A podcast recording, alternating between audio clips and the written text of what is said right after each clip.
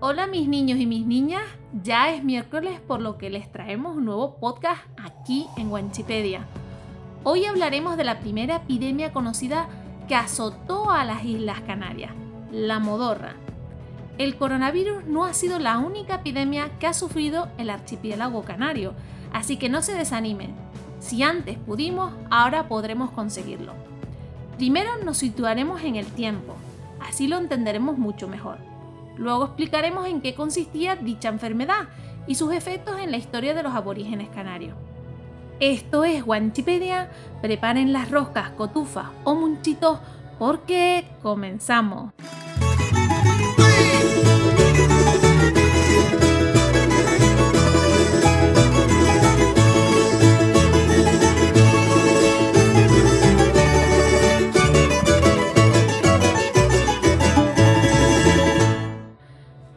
Miércoles podrás disfrutar de los podcasts de Wanchipedia, los temas más interesantes de nuestras islas, nuestras costumbres y mucho más.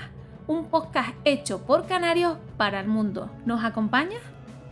Les recordamos que si quieren ayudar al proyecto de Wanchipedia, pueden aportar su granito de arena a través de PayPal y muy pronto en Patreon, plataforma en la que los seguidores pueden ser nuestros patrocinadores y recibir ventajas como contenido exclusivo, regalos y conexiones en directo con los creadores de Wanchipedia, las Américas y Taco.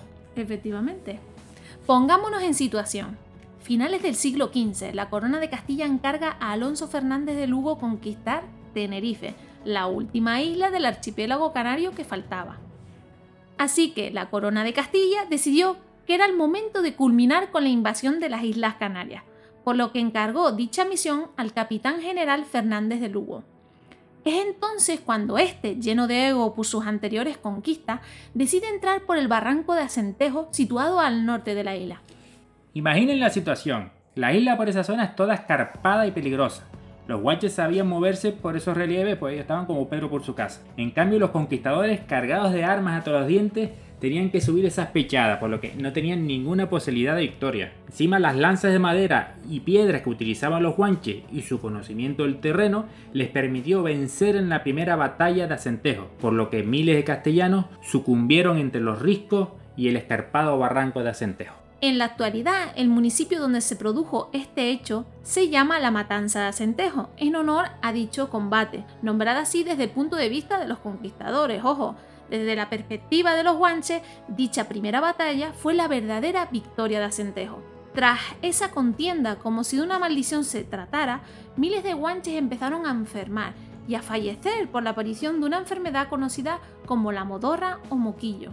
En aquella época los conquistadores creían que la causa de la enfermedad eran los cadáveres putrefactos causados por los enfrentamientos, ya que los guanches no enterraban a los muertos y dejaban secar los cuerpos al sol, una teoría carente de fundamento científico.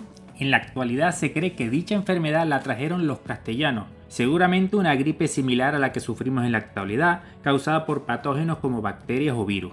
La modorra provocaba a los aborígenes guanches fiebre, tos, rinitis y en muchos casos complicaciones como neumonía y encefalitis letárgicas o enfermedad de Bonecomo, menudo nombre, causada por una reacción autoinmune desproporcionada de nuestro cuerpo. Los guanches afectados por esta enfermedad sufrían debilidad y somnolencia extrema, vamos, que se quedaban atoletados o con la bobería encima.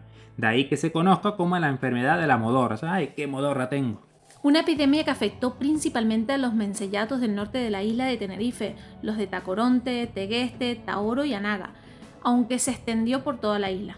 Muchos conquistadores creyeron e hicieron creer que había sido enviada por Dios para ayudarles, un castigo divino que acabó con la vida de más del 20% de la población guanche. Desafortunadamente, el sistema inmune de los aborígenes guanches no estaba preparado para hacer frente a los patógenos desconocidos, una población desprotegida ante los virus y bacterias procedentes del exterior de las islas, algo similar a lo que nos está sucediendo hoy en día con el coronavirus, un virus que nuestro cuerpo no reconoce y contra el que nuestro sistema inmune está intentando luchar. La modorra redujo la población guanche, lo que debilitó su capacidad para defenderse de los sucesivos intentos de los conquistadores para poder acceder a la isla, algo que finalmente consiguieron a finales del siglo XV. En próximos podcasts, no se preocupen, les contaremos todo acerca de la conquista de Tenerife, las diferentes batallas que hubo, entre ellas como las de Aguere, las de la Matanza y la victoria de Acentejo, y de personajes guanches tan conocidos y tan famosos como el Meisei Bencomo, su hermano Tinguaro y su hijo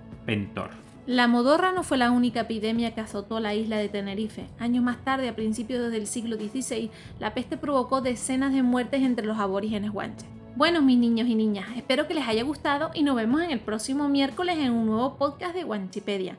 Y no me sean hipocondriacos, ¿eh? Vamos, para adelante. ya sabes, este podcast está disponible en las principales plataformas de podcast Spotify, Evox, YouTube y Anchor. Y en esta temporada disponibles en Facebook e Instagram. ¿Nos acompaña?